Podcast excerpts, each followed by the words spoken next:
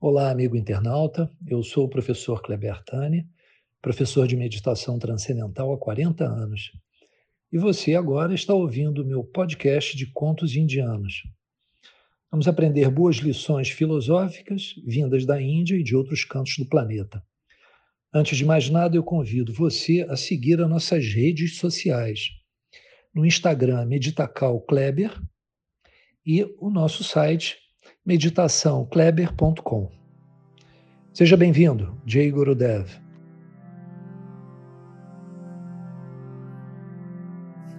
Esse conto é chamado de O Bosque. Algum tempo atrás eu era vizinho de um médico cujo hobby era plantar árvores no enorme quintal da sua casa. Às vezes observava da minha janela o seu esforço para plantar árvores e mais árvores todos os dias. Porém, o que mais me chamava a atenção era o fato de que ele jamais regava as mudas que plantava. Passei a notar depois de algum tempo que as suas árvores estavam demorando muito para crescer. Certo dia, resolvi então aproximar-me do médico e perguntei se ele não tinha receio de que as árvores não crescessem pois percebia que ele nunca as regava. Foi quando, com um ar orgulhoso, ele me descreveu sua fantástica teoria. Ele me disse que, se regasse suas plantas, as raízes se acomodariam na superfície e ficariam sempre esperando pela água mais fácil, vinda de cima. Como ele não as regava, as árvores demorariam mais para crescer mas suas raízes tenderiam a migrar mais profundo, em busca de água e das várias fontes nutrientes encontradas nas camadas mais inferiores do solo. Assim, segundo ele, as árvores teriam raízes mais profundas e seriam mais resistentes às intempéries. Ele ainda me disse que frequentemente dava uma palmadinha nas suas árvores. Fazia isso com um jornal enrolado para que se mantivessem sempre acordadas e atentas. Essa foi a única conversa que tive com aquele meu vizinho. Logo depois, eu fui morar em outro local e nunca mais o encontrei. Vários anos depois, eu retornei e fui dar uma olhadinha na minha antiga residência. Ao aproximar-me, eu notei um bosque que não havia antes. Meu antigo vizinho havia realizado seu sonho. O curioso é que Aquele era um dia de um vento muito forte e gelado, em que as árvores da rua estavam arqueadas, sobrecarregadas, como se não estivessem resistindo ao rigor do inverno. Entretanto, ao me aproximar do quintal do médico, notei como estavam sólidas as suas árvores.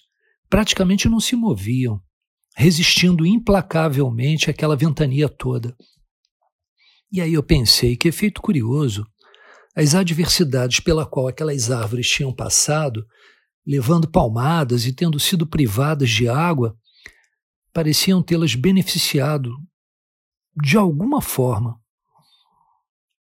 E uh, aquele conforto que eu não havia dado às minhas árvores havia sido traduzido em termos de mais força e potência nas árvores do meu vizinho.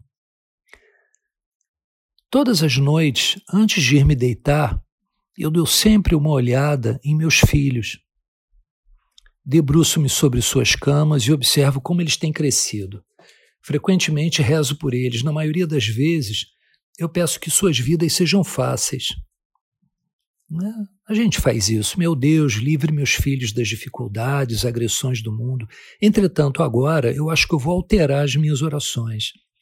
Essa mudança tem a ver com o fato de que é inevitável que os ventos gelados e fortes nos atinjam e também aos nossos filhos. Sei que eles encontrarão inúmeros problemas e que, portanto, minhas orações para que as dificuldades não ocorram têm sido ingênuas demais.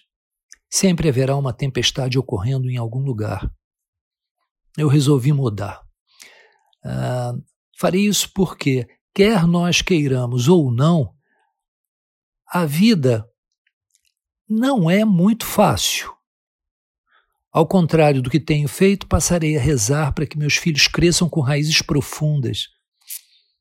de tal forma que possam retirar energia das melhores fontes, das mais divinas, que se encontram nos locais mais profundos dentro de nós mesmos.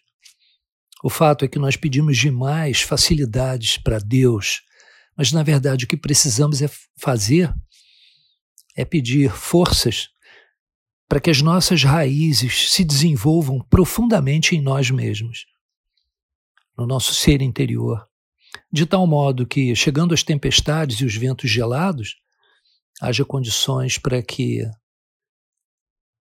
tenhamos resistência, ao invés de sermos subjugados e varridos para longe.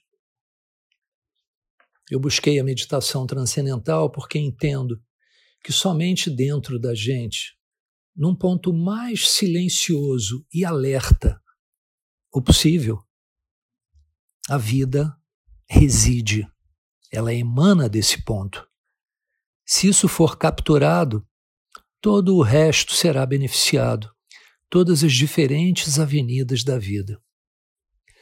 Muitas vezes lidamos com tantas dificuldades e temos uma atitude negativa diante do Criador e a sua criação, quando, com um olhar um pouco mais detalhado, certamente compreendemos que essas dificuldades poderão nos dar uma base mais sólida e estável para o nosso crescimento.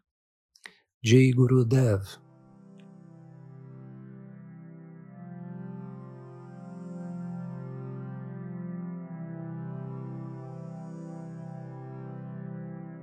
Caros amigos, espero que vocês tenham gostado.